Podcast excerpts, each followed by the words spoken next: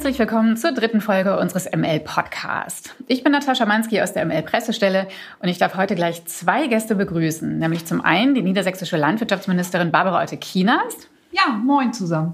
Und zum anderen Professor Dr. Nick Linhi von der Universität Fechter. Dort sind Sie seit August 2016 Inhaber der Professur für Wirtschaft und Ethik. Herzlich willkommen. Ja, auch von mir. Moin und vielen Dank für die Einladung. Unser heutiges Thema heißt Future of Sonntagsbraten. Wie viel Fleisch sollten wir uns noch leisten? Jährlich essen die Deutschen rund 60 Kilo Fleisch und 29 Kilo Fleischprodukte, meist vom Schwein. Zum einen wird Fleisch immer günstiger. Einige Discounter, die überbieten sich ja geradezu mit Ramschangeboten. Und zum anderen steht die Art und Weise, wie Fleischprodukte erzeugt werden, in der Kritik. Ganz aktuell zum Beispiel die Unterkünfte und auch die Arbeitssituation der Werkvertragsarbeiter in den Schlachtbetrieben. Die Verbraucher die wünschen sich außerdem mehr Tierschutz in den Ställen. Und Umweltschützer werben für einen deutlich niedrigeren Fleischkonsum. Anders seien Klima- und Naturschutzziele nicht zu erreichen. Die Devise? Weniger, aber besseres Fleisch.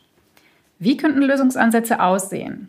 Wie viel Fleisch wollen wir uns noch leisten? Und ist der Sonntagsbraten in Gefahr? Darüber wollen wir im heutigen Podcast gerne sprechen. Frau Ministerin, beginnen wir mit Ihnen. Wie oft kommt dann bei Ihnen Fleisch auf den Tisch? Ähm, bei mir kommt, sagen wir mal, zweimal die Woche Fleisch auf den Tisch. Wenn es nach mir selber gehen würde, nur einmal. Und zwar bin ich ja die Generation Sonntagsbraten. Also ich bin so erzogen worden, dass es am Sonntag in Ruhe in der Familie zusammen gegessen wird. Gerne Fleisch. Ähm, und auch mit Genuss. Und ähm, ich selber ähm, kann ziemlich gut auf Fleisch verzichten, aber ich lebe nicht alleine, sondern ähm, habe in meiner Familie durchaus drei, mindestens drei Menschen, die sehr gern ein Steak und einen Salat essen. Also eher weniger und dafür hochwertig und mit Genuss. Kann man das so zusammenfassen? Das kann man so sagen. Nun ähm, habe ich den Luxus, dass wir selber einen landwirtschaftlichen Betrieb haben. Also am liebsten esse ich Fleisch, das ich vorher mit Namen gekannt habe oder gern auch in heimischen Wäldern geschossen. Da weiß man, wo es herkommt. Ähm, aber das, das, das kann ja nicht jeder so erleben, wie wir es derzeit können. Und bei Ihnen, Herr Linhi? Ja, also erstmal, ich bin ein leidenschaftlicher Fleischesser. Ich bin von der Quote ein bisschen höher als, als Sie. Ich schätze mal so drei, vier Mal, manchmal vielleicht auch fünfmal die Woche gibt es gibt's dann schon Fleisch. Ähm, aber es ist natürlich so, dass auch, gerade weil ich mich mit dem Thema beschäftige, ähm, dass ja einem zum Nachdenken bringt, was man da macht. Und ähm, deswegen versuche ich zumindest an, an der Stelle auch mal jetzt andere Wege zu gehen. Also ich bin mittlerweile jetzt äh, Mitglied in einer Solavi, ähm, beim Einkaufen schaue ich auch darauf, ähm, dass wir ähm, Bioprodukte ähm, auch auf der Fleischseite mit in den Einkaufswagen kriegen. Vielleicht nochmal kurz eingehakt. Solabi, was ist das für die Hörer?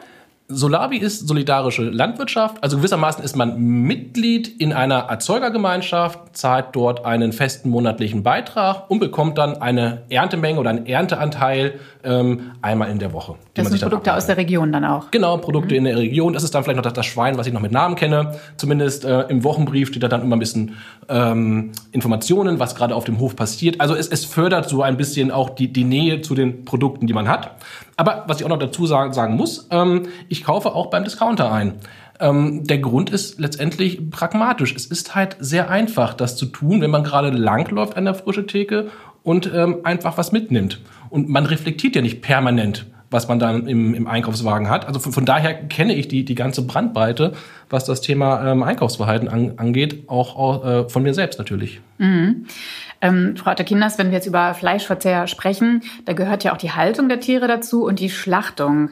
Sie haben gesagt, dass Corona die Probleme in der Schlachtbranche wie ein Brennglas zum Vorschein gebracht hat. Ähm, wie haben Sie das gemeint? Naja, durch die ähm, Unterbringung von Mitarbeitern, zum Beispiel einer großen Firma in Nordrhein-Westfalen, wurde ja deutlich gemacht, ähm, dass die unter menschenunwürdigen ähm, Bedingungen dort leben und vielleicht auch arbeiten, aber auf alle Fälle leben. Und ähm, ich finde, das kann es nicht sein, egal in welcher Branche. Die Fleischbranche war jetzt ein Beispiel, weil dort einfach ähm, der ganze Betrieb gestoppt wurde, was zur Folge hatte, dass Ställe in den ähm, Schweine in den Ställen blieben und einfach nicht zum Schlachter gebracht werden konnten, weil die Kapazitäten ähm, eben nicht da waren, dadurch, dass die Firma nicht gearbeitet hat. Aber das macht deutlich, ähm, wie wir, wie unser System funktioniert. Also Landwirte produzieren etwas, um damit Geld zu verdienen. Das ist Landwirtschaft, das ist Wirtschaft auf den Betrieben. Und ähm, die Verbraucher erwarten in den Regalen ähm, natürlich ein breites Angebot zu vertretbar günstigen Preisen. Und ähm, das hatte eben die Folge, dass man wirklich versucht, günstig Fleisch auf den Markt zu bringen. Und äh, letztendlich gehören diese Bedingungen der Arbeiter dann dazu. Da muss man über den Mindestlohn reden, über Tarifverträge.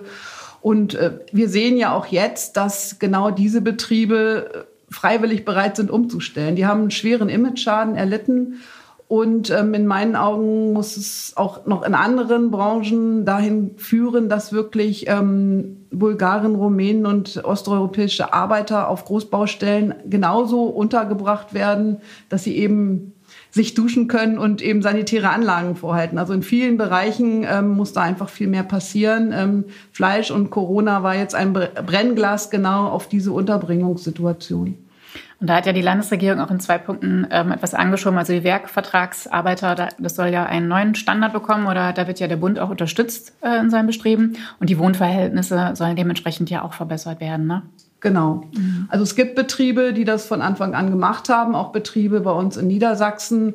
Das führt natürlich dazu, dass die eben Preise zu anderen Konditionen auf den Markt bringen. Also wir haben dann schon in der Vergangenheit Wettbewerbsverzerrungen festgestellt, dass einfach manche Betriebe höhere Kosten haben, weil sie die Mitarbeiter besser bezahlt und äh, besser untergebracht haben. Und ähm, es gibt äh, Schlachtereien, die haben Ethikräte, die haben Tierschutzbeauftragte, ähm, die kümmern sich um Integration, die bieten Sprachkurse an.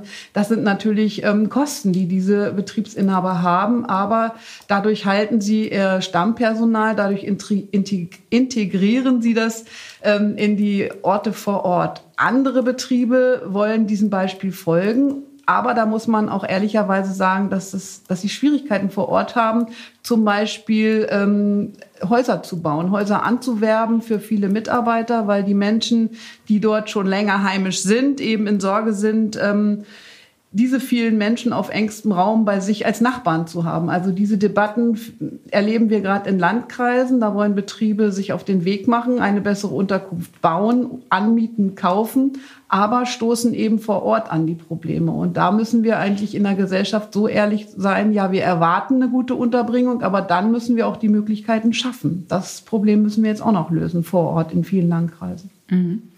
Herr Leni, als äh, Professor für Wirtschaft und Ethik, da ist Ihnen die Situation in der Schlachtbranche sicherlich auch ein Dorn im Auge, richtig?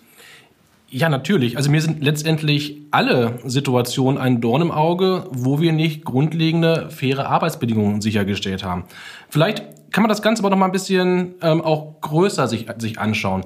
Ich meine, was wir jetzt sehen in der Industrie, ist ja nichts, was einen eigentlich überraschen kann. Es ist ja etwas, was schon äh, länger so existent ist mit einem Unterschied, was jetzt passiert ist. Es wird halt sichtbar durch die Corona-Krise. Und man darf jetzt durchaus auch mal sagen, ähm, wir haben als Gesellschaft hier so eine gewisse Scheinheiligkeit. Also das Ganze hat uns einfach nicht interessiert über eine längere Zeit und nicht nur das, wir haben ja noch andere Industrien, wenn wir uns dort globale Wertschöpfungsketten anschauen. Auch dort haben wir es immer wieder mit unzureichenden Arbeitsbedingungen, schlechten Sozialstandards zu tun. Also wir können nicht sicher sein, dass, dass unser T-Shirt ähm, und unsere Schuhe, unser Smartphone jetzt unter Bedingungen produziert werden, wo wir sagen, da ist alles super. Das ist, ist halt nicht so. Ähm, und das, was, was wir jetzt sehen, diese öffentliche Entrüstung, warum kommt sie? Weil es auf einmal mich selbst betrifft. Also in dem Moment, wo ich merke, oh, ähm, das könnte Auswirkungen für mich haben, weil es vielleicht den nächsten Corona-Hotspot bei mir nebenan verursacht und das dann wiederum dazu führt, dass ich persönliche Einschränkungen kriege, dann wird es auf einmal interessant. Also ich glaube, wir müssen als Gesellschaft ein Stück weiter denken und auch sagen, okay, das ist ein generelles Thema, was, was wichtig ist. Ähm, weil es das Richtige ist, das zu tun. Und nicht nur das, es macht aus meiner Sinn eben auch langfristig ökonomisch Sinn. Ähm, Frau de Kinders, Sie haben gerade so schön gesagt, diese Perspektive, wenn der eine bessere Arbeitsstandards hat, ähm, dann ist, hat er vielleicht höhere Kosten und das führt dann vielleicht zu dem Problem von Wettbewerbsnachteilen. Ähm, in der kurzfristigen Perspektive, ja, haben wir es mit höheren Kosten zu tun, aber wir wissen ja auch aus der Forschung, ähm, dass wir es hier letztendlich mit Investitionen zu tun haben. Wenn ich in der Lage bin, ein vernünftiges Arbeitsumfeld anzubieten, dann investiere ich meine Mitarbeiter, ich investiere in, in Motivation, ich investiere in Identifikation. Und letztendlich unterm Strich heißt das, ich habe bessere Mitarbeiter, ich habe ein besseres Ergebnis ähm, auf der Leistungsseite. Ähm, das wirkt sich auch auf Qualität, es wirkt sich auch auf das Image des Unternehmens und vieles andere mehr. Also das sind ja Sachen, die wir, ähm, wenn ich das nochmal auf die wissenschaftliche Ebene bringe, ähm, die ich in den letzten Jahren insbesondere in, in China in der Textilindustrie untersucht habe, wo sich genau das zeigt dass man durch bessere Arbeitsbedingungen langfristig eben keinen Wettbewerbsnachteil hat, sondern wenn man es geschickt anstellt, ähm, in der Lage ist, Wettbewerbsvorteile zu generieren. Nur was ich brauche, ist, ich brauche ein Umdenken im Kopf. Ich muss so ein paar Sachen verstehen ähm, und bereit sein, das dann auch konsequent durchzu, durchzuziehen. Aber ich muss, ich muss die Gesellschaft, sprich die Verbraucherinnen und Verbraucher mitnehmen. Also ich habe gut gehende Landschlachtereien ähm, erlebt, besucht, mache ich jetzt auch in den nächsten Wochen die ähm, genau diese fairen Bedingungen vorhalten, jahrelang ihre Mitarbeiter an sich binden durch eben gute Arbeitsbedingungen, gute Entlohnung, aber die eben auf dem Markt nicht mithalten können. Das heißt, ähm, die haben nicht die Menge an Kundschaft, die es braucht, um überleben zu können, um diesen Stab an Mitarbeitern bezahlen zu können, um Vorschriften einhalten zu können und so weiter. Vor der Herausforderung stehen ja diese kleineren mittelständischen Betriebe, die qualitativ gut sind, aber wenn zu wenig Kunden im Laden stehen, dann, dann werden die sich eben nicht über Wasser halten. Das, das müssen wir ehrlicherweise doch auch so sehen. Da haben ja viele Betriebe einfach die Türe zugeschlossen, ähm, weil es die Kundschaft nicht hergab. Wenn ich dann eben doch lieber in die Discounter gehe, wo es Qualität, äh, also Fleisch zur gleichen Qualität gibt, aber eben zu günstigeren Preisen. Klar, mein, wir müssen uns darüber unterhalten, wie kriegen wir es hin, dass der, der Kunde bestimmte Dinge auch wertschätzt. Genau. Das ist eine grundlegende Herausforderung. Ähm, ich war da lange Zeit übrigens sehr, sehr skeptisch. Es gibt noch ein altes Interview von mir von, von 2012 mit der Überschrift Der Konsument ist ein Bremser. Weil was, was wir eigentlich sehen ist, auf der einen Seite sagt er zwar permanent, ich wünsche mir mehr Nachhaltigkeit in der Produktion. Ähm, sobald er dabei im Supermarkt steht, vergisst er seine gute Intention und dann geht es nur noch um drei Dinge. Das sind Preis, Preis und Preis. Und das ist ein Problem. Ähm, aber wenn man mal sich anschaut oder die Frage stellt, wie können wir das denn verändern? Ich glaube, dann ist eine Sache ganz wichtig. Nämlich, es wird nicht funktionieren, wenn wir über Verzicht sprechen. Also in dem Moment, wo ich dem Konsumenten sage, bitte kauf das, das bessere Produkt, das bessere Fleisch, äh, zahl dafür aber auch mehr Geld, wird's halt wirklich schwierig. Deswegen aus meiner Sicht brauchen wir gewissermaßen hintendran ein Konzept, was es ermöglicht, das Geld, was wir brauchen auf der Seite, hintendran zu hinterlegen mit neuen Nutzenbündeln. Also wir sprechen generell auch in der, in der Wissenschaft da über Win-Win-Situationen. Nachhaltige Produkte verkaufen sich dann am besten, wenn sie einen Vorteil für den Konsumenten bieten. Das ist ja der Grund, warum wir in einzelnen Bereichen ähm, ökologische Produkte ähm, mittlerweile in den Markt gebracht haben, die dann mittlerweile auch rausgehen aus dem einzelnen Nischensegment, weil der Kunde verstanden hat, okay, da gibt's vielleicht ein paar Vorteile, die dann, die dann irgendwo relevant sind. Vielleicht noch einmal parallelisieren, was wir sehen im Textilbereich. Da haben wir ja generell das Problem, ähm, was ist mein Mehrwert, wenn meine Produkte ähm, unter guten Arbeitsbedingungen hergestellt werden, wenn da keine Menschenrechte verletzt werden. Erstmal habe ich da nicht einen großen Mehrwert gefühlt, wenn ich das Produkt trage. Jetzt gehen wir mal in ein anderes Segment rein, und zwar in Kinder- und Babybekleidung in dem Moment, wo ich in das Segment reinkriege, habe ich eine andere Perspektive auf Produkte und dann komme ich auf einmal rein zu verstehen, okay, Arbeitsbedingungen hängen zusammen mit der Fähigkeit, etwas zu managen, hat Auswirkungen auf ökologische Aspekte und dann bin ich in einem Bereich drin, wo das Thema Nachhaltigkeit für mich wichtig wird, weil ich dann über Gesundheit meines Kindes spreche und an der Stelle in der Lage bin, nochmal einen, anderen Schwerpunkt zu setzen. Wir sehen genau, dass, das, äh, dass aus diesen Gründen dieser, dieser Segment nachhaltige Baby Anziehsachen. Das funktioniert.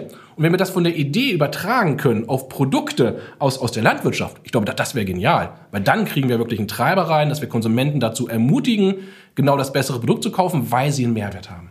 Und Treiber ist ein gutes Stichwort, beziehungsweise Produktion und Herstellung. Ähm, sie entwerfen ja ein Szenario, in dem Fleisch künftig ganz anders hergestellt wird. Richtig? Werfen wir mal einen Blick in die Zukunft. Ja, aus meiner Sicht ist das die eigentlich, ich glaube, die größte Wette zum Thema Nachhaltigkeit, die wir momentan haben. Das, das Thema ist kultiviertes Fleisch.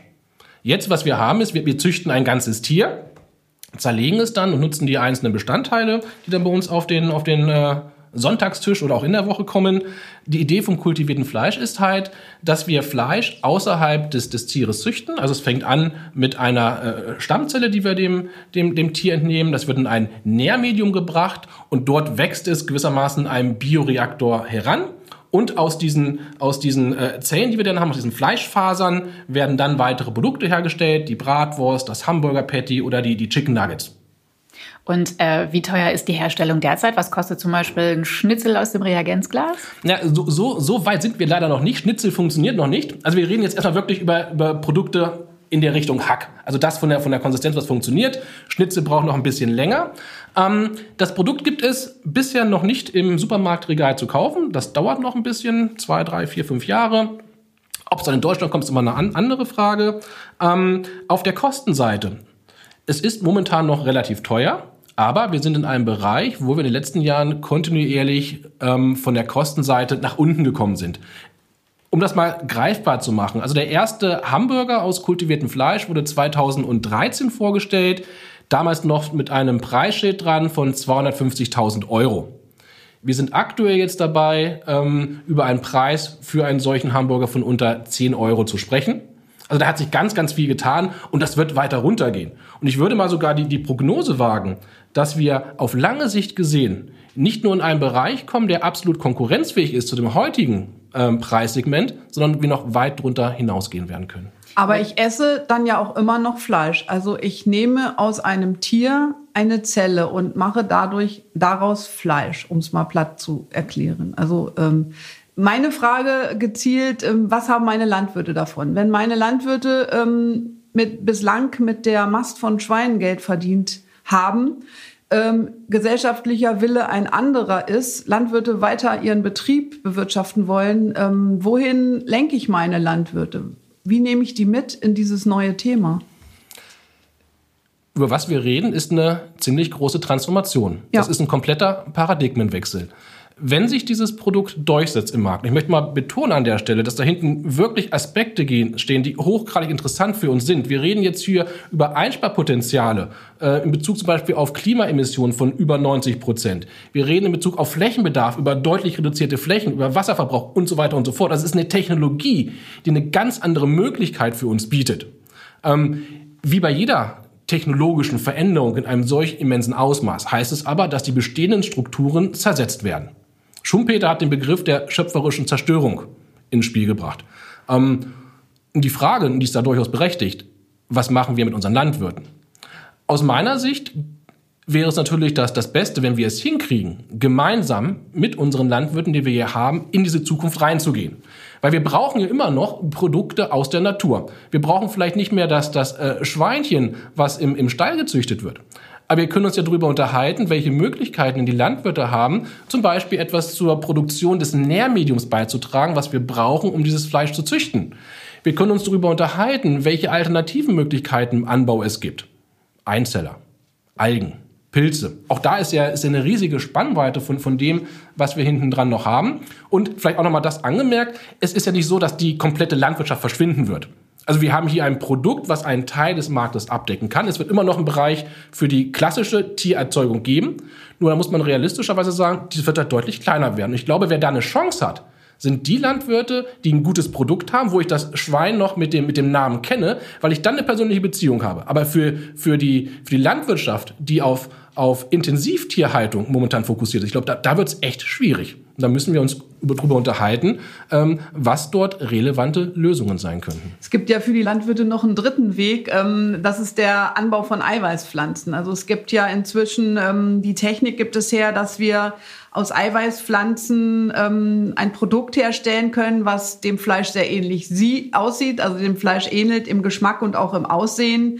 da machen sich ja auch Landwirte auf den Weg. Aber ihre, ihre Sicht ist ja noch eine ganz andere. Also das, das ist ja nicht vergleichbar. Aber ich, ich glaube, es braucht alles. Es braucht weiterhin ähm, das gute Schwein auf, auf Stroh, wo man eine Geschichte erzählen kann, wenn man diese Bratwurst im Hofladen verkauft oder auf Märkten oder wo auch immer. Ähm, es braucht diesen Fleischersatz in Form von Eiweiß und ähm, es braucht wahrscheinlich auch ihren dritten Weg. Aber für all diese Produkte braucht es in meinen Augen auch eine gute Landwirtschaft mit ganz innovativen Landwirten, die sich mutig auf den Weg machen, um genau das herzustellen, was eben jeweils gebraucht wird, oder? Ich bin, bin ab, absolut bei Ihnen. Also eine, eine Gesellschaft ohne Landwirte ist für mich nicht denkbar. Ähm, aber ich glaube, die Aufgabe, die Landwirte übernehmen, Die kann zukünftig eine andere sein, als das, das was sie heute tun. Letztendlich, wir, wir können ja auch ein bisschen in Richtung denken, ähm, Gesellschaftsvertrag. Ist ja auch, auch ein Thema, was, was bei Ihnen jetzt ganz, ganz wichtig ist, was ich übrigens klasse finde. Und die Idee vom Gesellschaftsvertrag, da steckt ja hinten dran, man bekommt von der Gesellschaft eine, eine sogenannte License to Operate, eine Betriebsgenehmigung für etwas zu tun. Also die Erzeugung eines Produktes, zum Beispiel Fleisches an der Stelle. Und diese Genehmigung, die existiert so lange, wie die Akteure in der Lage sind, dieses Produkt ähm, vor dem Hintergrund alternativer ähm, von, von dem Hintergrund von Alternativen bestmöglich herzustellen. In dem Moment, wo wir aber sehen, es gibt neue Möglichkeiten, etwas zu tun, in dem Moment, wo wir sehen, eventuell, dass die, dass die aktuelle Industrie in eine Richtung läuft, die aufgrund von externen Effekten schwierig wird, in dem Moment kann auch so etwas passieren, dass die aktuelle License to Operate wieder zurückgenommen wird.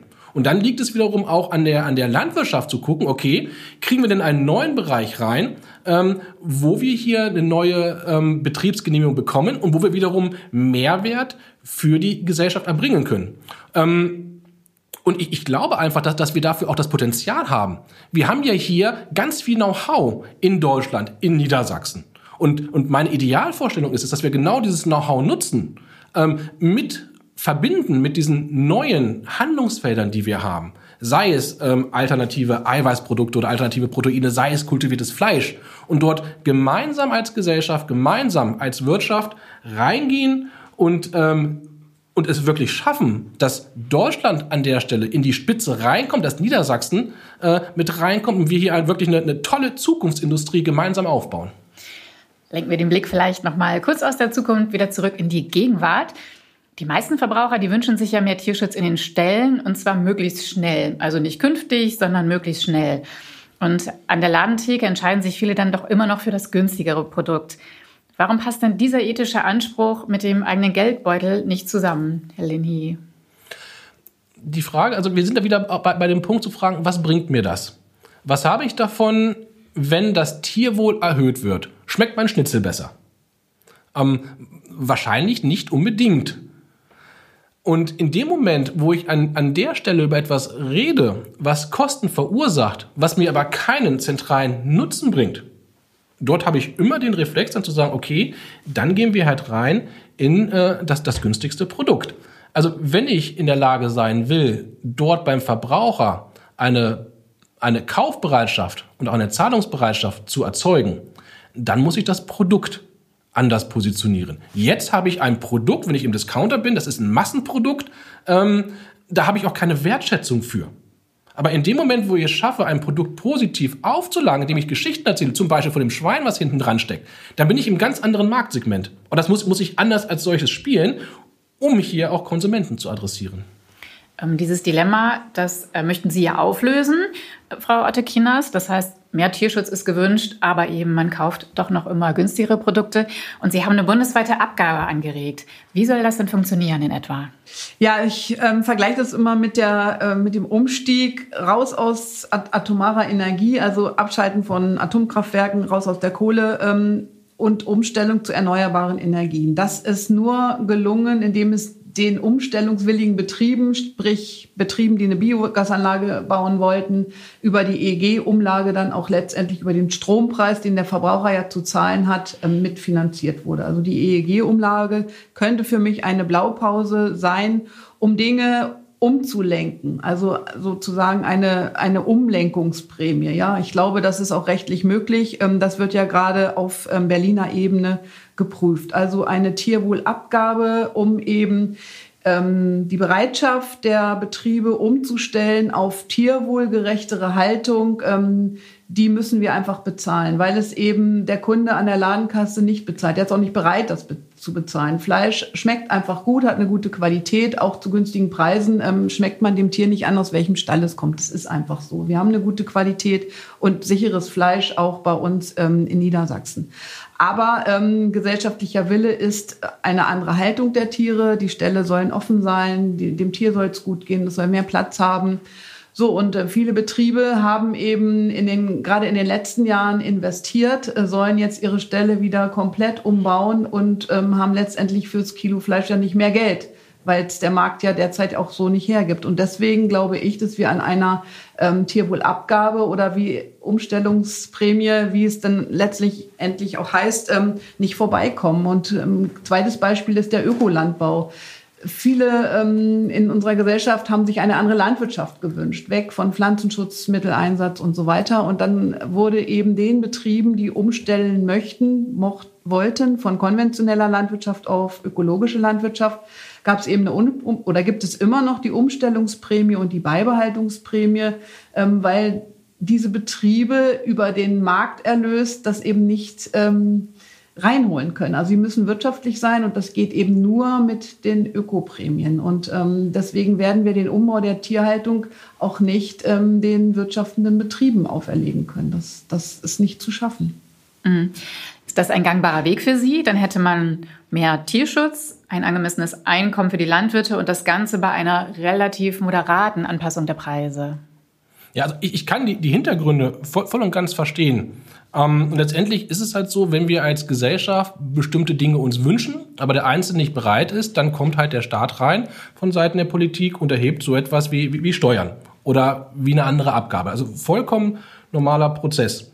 Ähm, für mich aber wiederum ist, ist der andere Weg, den wir gerade schon angesprochen hatten, vorhin dieses, dieses kultivierte Fleisch, eigentlich nochmal eine, eine, eine wesentlich elegantere Lösung weil ich an der Stelle eben in der Lage bin, das Thema Tierwohl nochmal auf eine ganz andere Ebene zu bringen. Ich meine, wo, wir reden ja jetzt darüber, dass wir eine Landwirtschaft haben, wo wir versuchen, permanent immer ein bisschen etwas besser zu machen. Also wir sind in einer linearen Entwicklung.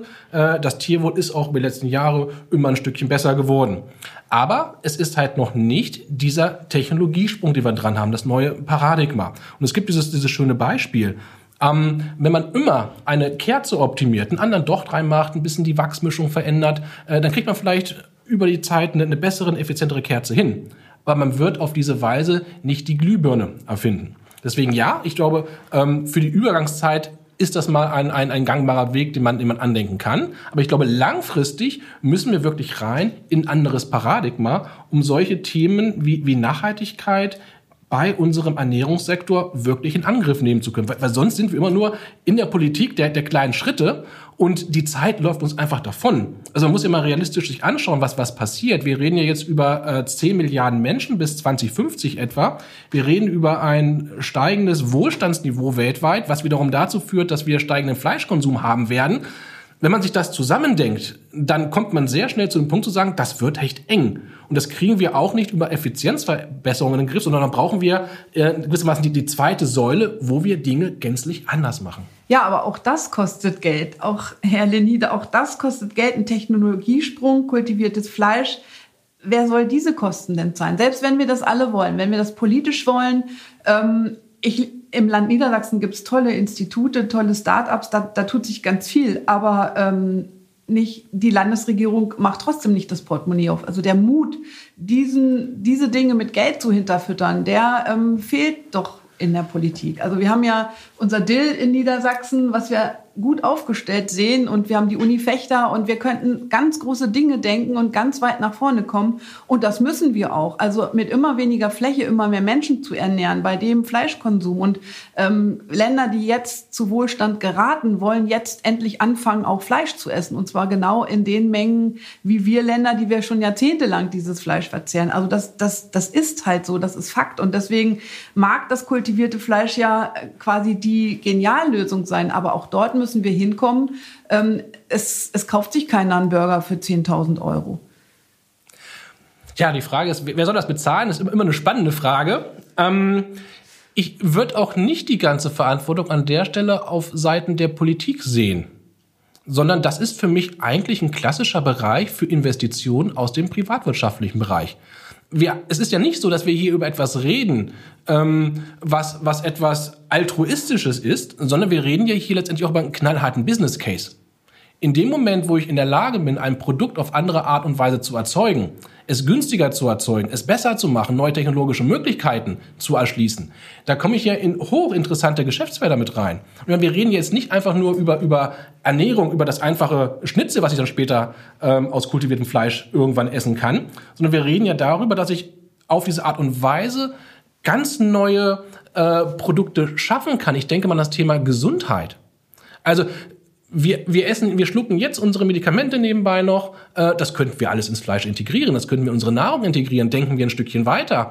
Ähm, wenn wir zum Beispiel einen Chip noch haben, der unsere Vitalparameter aufnimmt und sagt, welchen Nährstoffbedarf wir gerade haben. Und dieser Chip wird dann hinten dran gesetzt an unseren Thermomix, der das Fleisch dann produziert dann kriege ich auf einmal einen Schnitzel, was meinem Metabolismus perfekt entspricht und ich habe eine ganz andere Möglichkeit, äh, mich gesund zu ernähren. Also ich glaube, da sind, sind riesige Dimensionen hinten dran, ähm, wo auch ganz große Gewinnmöglichkeiten stecken. Und natürlich, wir reden jetzt über, über eine ganz, ganz frühe Phase. Ähm, und da brauchen wir mutige Investoren aus dem privatwirtschaftlichen Bereich, die hier reingehen. Und was wir von der, von der Politik brauchen, sind die Rahmenbedingungen, ähm, die dann dazu führen, dass wir genau solche Investitionen hier sehr, sehr gerne in Niedersachsen anlocken und sagen können, okay, wir, wir ziehen hier äh, gewissermaßen das Silicon Valley der zukünftigen Fleisch- und Ernährungsindustrie auf. Das sind dann Unternehmen hauptsächlich, die investieren, aber das würde auch bedeuten, dass es in Niedersachsen dann keine oder nur noch sehr wenige Landwirte geben wird, richtig? Das eine bedingt ja nicht unbedingt das andere. Also wir haben ja schon darüber gesprochen, es ist ein Transformationsprozess. Natürlich sind die Investitionen äh, auf der Seite auch offen für die Landwirte. Wie, wieso sollen unsere Landwirte an der Stelle nicht, nicht ein Stück weit auch äh, investieren? Ich meine, wir, wir haben doch hochinteressante, spannende Konzepte bei uns, die sich, die sich Jahrzehnte etabliert haben. Das Modell von, von Genossenschaften zum Beispiel. Also ich kann doch mal ähm, in der Richtung neue Alternativen denken, wenn ich bestimmte Sachen zusammenführe, wie, wie ich Risikokapital bereitstelle, um dann zu schauen, dass man hier gemeinsam diese, diese Infrastruktur, diese, diesen, diesen ersten Bereich schafft, auf den wir dann alle aufbauen können. Frau Kinders, können Sie sich das vorstellen? Niedersachsen mit nur noch keinen oder sehr wenigen Landwirten? Natürlich nicht. Ich will meine Landwirte in Niedersachsen behalten. Ähm, die landwirtschaftlichen Betriebe und die Familien, die auf den Höfen leben, die bereichern ja den ländlichen Raum. Und davon haben wir ganz viele in Niedersachsen. Und ich glaube, so meint auch Herr Linhi das nicht. Also auch der wird sich kein Dorf ohne ähm, Landwirte vorstellen können. Da, da ist das ganze soziale Leben steht und fällt mit den landwirtschaftlichen Betrieben, die dort sind und auch viel mit, äh, es hat auch viel mit Tradition zu tun. Ähm, und Landwirte sind nun mal sehr traditionell. Aber ähm, nichtsdestotrotz ähm, wollen Landwirte mitspielen. Die wollen dabei sein. Wir erleben das bei uns bei dem niedersächsischen Weg, wo Landwirte wirklich Teil der Lösung sein wollen und sie sehen sich auch als Teil der Lösung in, in, Sachen Biodiversität. Und letztendlich müssen Landwirte mit dem, was sie machen, Geld verdienen. Natürlich gern mit Biodiversität wenn sie es denn auch finanziert kriegen, natürlich sicherlich auch mit kultiviertem Fleisch. Und ich kann mir auch durchaus vorstellen, dass es umtriebige Landwirte gibt, die da in Zusammenarbeit mit ähm, Hochschulen, Osnabrück, Uni Fechter, ich weiß nicht, was wir alles noch so bieten, in, zu, so zu bieten haben in Niedersachsen, die sich da zusammentun und sich auf den Weg machen. Ich erlebe das zum Beispiel in der Problematik rund um die Gülle. Auch dort passiert ja ganz, ganz viel. Ähm, wie können wir es reduzieren? Wie können wir es separieren? Wie können wir es aufbereiten? Wie können wir ähm, Alternativen ähm, uns ausdenken? Also da sind Landwirte schon ziemlich flexibel und sie haben sich gefühlt immer angepasst. Aber Landwirte sind eben, ich will jetzt nicht sagen schwerfällig, das hört sich so negativ an. Sie, sie hängen an Traditionen und sie haben über Generationen auch ähm, ihre Betriebe so geführt. Und das wird ja auch innerhalb der Familie weitergegeben. Die Schlachtefeste im Winter, das, das ist einfach Tradition. Und ähm, das ist heute auch in vielen Betrieben nicht mehr so, weil, weil die keine Hausschlachtung mehr machen. Also das Leben verändert sich aber eben etwas langsamer, wie es vielleicht von Wissenschaft erwartet wird. Und meine Aufgabe sehe ich darin, die Landwirte zu motivieren, lasst euch drauf ein, schaut euch neue Wege an, seid mutig, macht mit, ähm, aber verliert nicht eure Traditionen dabei. Ich glaube, das ist ganz wichtig, ähm, gerade für so ein Land wie Niedersachsen. Sie sagt da, darf ich auch noch was sagen dazu? Natürlich. Also ich möchte die Landwirte nicht abschaffen, bitte. Also das nicht mit missverstehen. Ähm, sondern mein, mein, meine Botschaft ist, anders denken, mutig handeln, neue Dinge ausprobieren. Ähm, gehen wir mal auf die ganz pragmatische Ebene. Was man ja durchaus beobachten kann, ist, wenn die Übergabe von einer Generation zur nächsten ansteht. Ist es ja bisweilen so, ähm, dass die vielleicht in einem fortgeschrittenen Alter passiert. Aus meiner Sicht wäre es auch mal durchaus ein interessanter Impuls, wenn man an der Stelle ansetzt und auch gezielt sagt, okay, ähm, ich habe hier ähm, meine, meine Kinder, die gerne den Hof übernehmen würden. Ähm, ich gebe ihnen jetzt auch mal die Verantwortung, wenn sie Mitte 20 oder 30 sind. Weil ich glaube, in dem Moment, wo ich eine Hofübergabe früher mache, habe ich ganz andere Anreizstrukturen, auch für die dann äh, jeweiligen Entscheidungsträger, Dinge auszuprobieren. Wenn ich einen Hof erst mit 50 kriege oder mit meinem auch mit, mit 60, dann habe ich einfach nur ein begrenztes Zeitfenster, dann werde ich das so machen, wie, wie ich es kenne. Ich glaube, je früher wir bei der Hofübergabe so ein bisschen denken, desto mehr kriegen wir an der Stelle auch innovative Impulse rein. Und von, von meiner Seite äh, auch, auch gerne das Angebot. Wir haben ja eine, eine tolle Infrastruktur im Bereich von, von Bildung ähm, an ganz verschiedenen Stellen in Niedersachsen. Wir können ja auch an der Stelle darüber reden, dass wir äh, Weiterbildungsangebote für genau eine solche Zielgruppe schaffen, um sie halt frühzeitig in die Lage zu versetzen, einen Hof eigenständig führen zu können und, und mutige Entscheidungen zu treffen. Frau Tekinas, Sie sagten gerade, die Landwirte wollen mitspielen. Ich glaube, die Verbraucher wollen auch mitspielen. Ähm, von daher würde ich ganz gerne mal auf ein anderes Thema kommen. Wenn man in diesen Tagen Zeitungen liest, dann bekommt man den Eindruck, die Zeit für Veränderungen, die war wahrscheinlich nie so gut wie jetzt.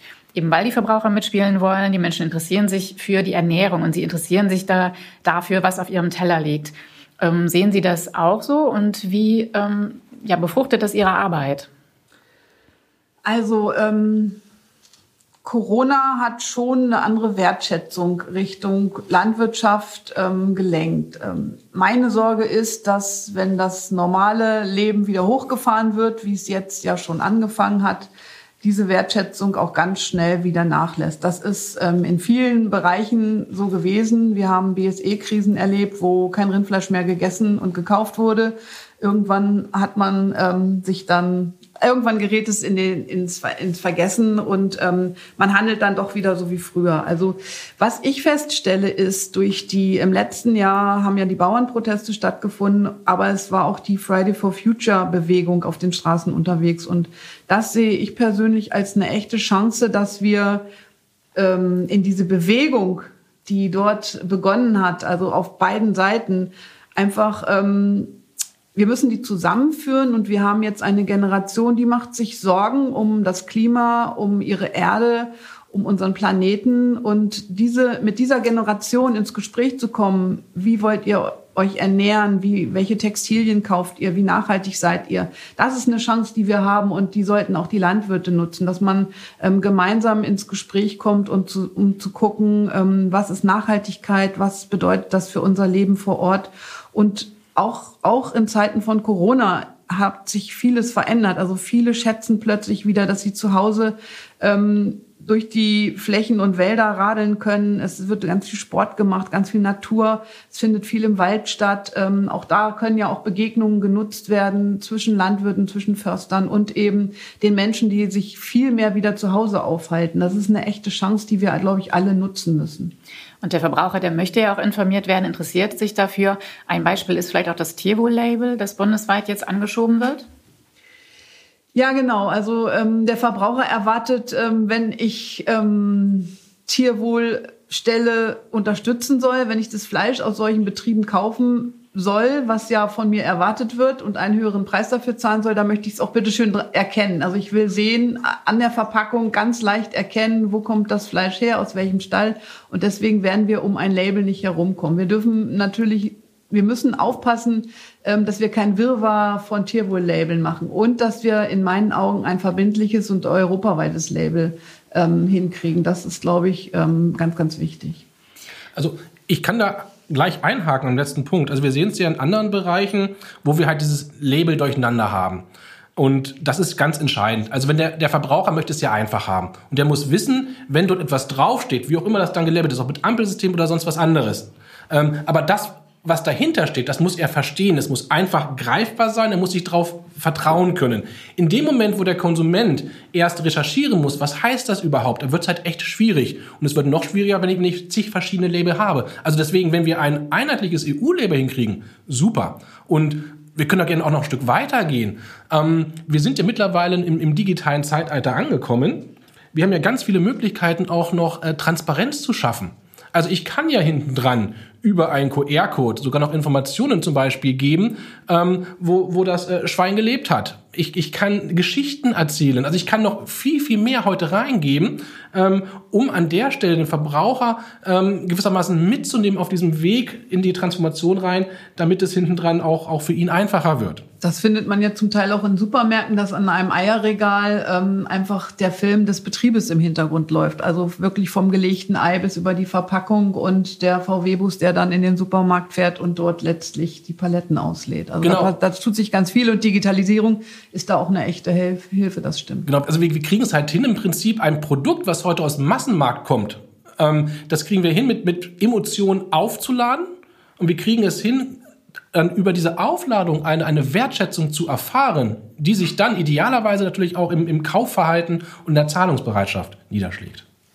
Hm, jetzt hatten Sie ähm, vorhin gesagt, oder das ist ja im Prinzip dann, wenn ich es richtig verstanden habe, trotzdem erstmal ein Übergang. Also das heißt, es wird begleitet, solange es diese Fleischerzeugung noch gibt. Und in der Zukunft wird die Fleischerzeugung dann anders aussehen. Aber da ist ja auch noch eine Menge Forschungsarbeit nötig. Ähm, darüber haben wir eben schon gesprochen. Und Sie hatten auch gesagt, dass wir da so ein bisschen möglicherweise den Anschluss verpassen oder dass andere uns da äh, überholen. Wie sehen Sie denn die Situation? Wie soll das denn hier in Niedersachsen noch besser aufgestellt werden?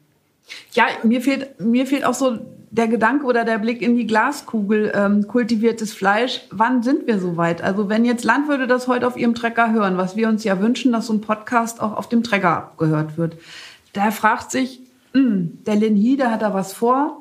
Kann ich da was zuliefern? Kann ich da, ähm, kann ich da ein Tier liefern? Kann ich für das Medium Pflanzen anbauen? Wo kann ich mitmachen? Muss ich mit sieben Landwirten zusammen eine Genossenschaft gründen, damit wir selber ähm, uns die Produktionstechnik hier hinstellen können? Ähm, kann ich meine Abwärme für Biogas nutzen, um vielleicht ähm, Algen oder Pilze noch nebenbei ähm, zu züchten? Also quirlige Landwirte fragen sich ja, nachdem sie das hören, was wir gerade hier so erzählen, wo bin ich dabei? Ja, also man, man muss. Und wann? Und wo und wann? Wann geht's los? Wir sind ja in einer, einer ganz frühen Phase. Da gibt es ganz viele unbekannte Variablen. Das ist eine Reise ins Unbekannte. Und was wir, glaube ich, brauchen, sind Akteure, die eine bestimmte Vision verfolgen, die auch ein Stück weit verrückt sind. Wir können ja gerne mal einen Blick in andere Industrien werfen. Gehen wir rein ins Elektroauto. Dort haben, haben sie jemanden, den Elon Musk, den haben vor einigen Jahren gesagt, das ist ein absoluter Spinner. Und äh, er hat aber eine Beharrlichkeit hinten dran liegt, gesagt, ich glaube daran, was, was ich dort mache, investiere da auch Geld rein, der auf einmal das wertvollste äh, Automobilunternehmen der Welt hervorgebracht hat. Ähm, und das in einem Zeitraum, wenn wir das mal zurückblicken, das waren ein paar Jahre, wo er auf einmal alle rechts überholt hat. Und ich glaube, das ist eine, eine ganz große Gefahr, dass wenn, wenn wir als Gesellschaft uns erstmal neue Technologien angucken, und dann sagen, ja, wir überlegen mal, ob wir das dann irgendwann mitmachen, wenn wir sehen, es funktioniert. Ich glaube, dann ist es zu spät. Wir leben in einer so schnellen Zeit, ähm, dass man eigentlich, sobald sich etwas abzeichnet, reingehen muss, investieren muss, um dann zu schauen, äh, kann das funktionieren. Und Vielleicht ist es auch gar nicht das kultivierte Fleisch, vielleicht ist es irgendwas ganz anderes. Ich glaube, was aber wichtig ist, ist einen Fuß in die Tür reinzukriegen für Zukunftstechnologien. Und da gibt es ganz, ganz verschiedene Möglichkeiten, wo, wo ich reingehen kann. Äh, und wichtig ist es, genau das erst einmal zu tun. Und ich glaube, ähm, wenn, wenn wir in dieser Schiene denken, ich glaube, dann kriegen wir es auch hin, unsere Akteure mitzunehmen und gerne auch mit politischer Unterstützung zu schauen, wie, wie kriegen wir denn da Arbeitsgruppen an, an, ans Laufen, wie kriegen wir dort Initiativen hin, die genauso was, was fördern und auch die Informationen dorthin bringen, ähm, wo sie momentan benötigt werden. Weil das muss man ja auch ganz, ganz klar sagen, wir reden ja dann hier über Hochtechnologie. Um das zu verstehen, ähm, da brauche ich schon eine gewisse Anleitung hinten dran. Wo sehen Sie denn die Tierhaltung in, sagen wir mal, zehn Jahren? Sie hatten eben Elon Musk angesprochen, der ja auch sehr schnell die Transformation umgesetzt hat in seinem Bereich. Wie sieht das mit der Tierhaltung aus? Was ich glaube, in, in zehn Jahren sind wir wirklich im großen Umbruch. Also ich glaube, in zehn Jahren wird, wird sich zeigen, dass viele der Sachen, die wir heute als selbstverständlich verstehen, dass wir Dinge, die wir heute äh, voller Überzeugung machen, die werden wir in zehn Jahren wirklich in Frage stellen, weil wir auf einmal sehen, es gibt dort andere Möglichkeiten.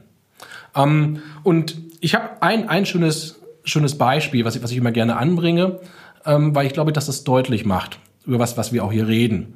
Wenn, wenn ich in 30 Jahren hier nochmal sitze, dann mit meinen Enkelkindern, ich glaube, dann, dann werden sie mich fragen, ähm, sag mal, Opa, habt ihr früher echt Fleisch von Tieren gegessen? Weil es etwas ist, wenn man erstmal diesen Sprung geschafft hat, was dann super schwierig ist, nachzuvollziehen, wie es denn früher überhaupt anders gehen konnte. Ich glaube, es verändern sich ganz, ganz viele Dinge ganz, ganz schnell.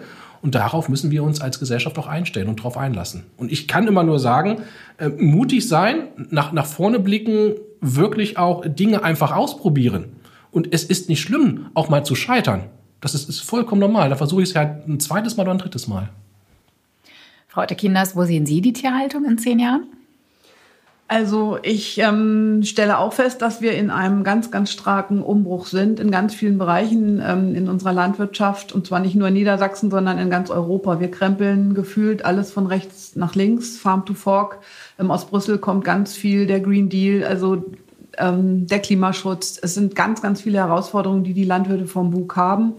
In zehn Jahren werden wir natürlich immer noch ähm, sehr viel Landwirtschaft mit Tieren in Niedersachsen haben.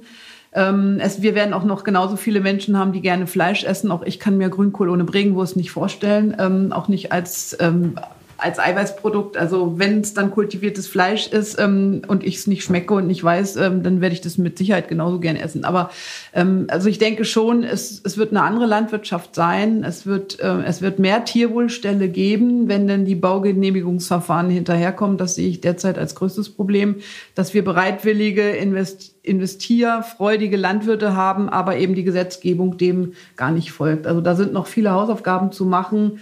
Aber wir werden mitten in einer Veränderung stehen und ich glaube, in zehn Jahren wird es wird nichts mehr so sein wie heute auf den landwirtschaftlichen Betrieben.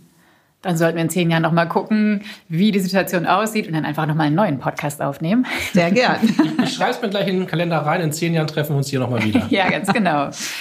Ja, dann sind wir schon am Ende und ich bedanke mich sehr herzlich bei Ihnen beiden für das sehr spannende, sehr interessante Gespräch. Solltest du als Hörerin oder Hörer noch Fragen oder Anregungen haben, dann schreib uns gerne eine Mail an ministeriumimdialog.ml.niedersachsen.de.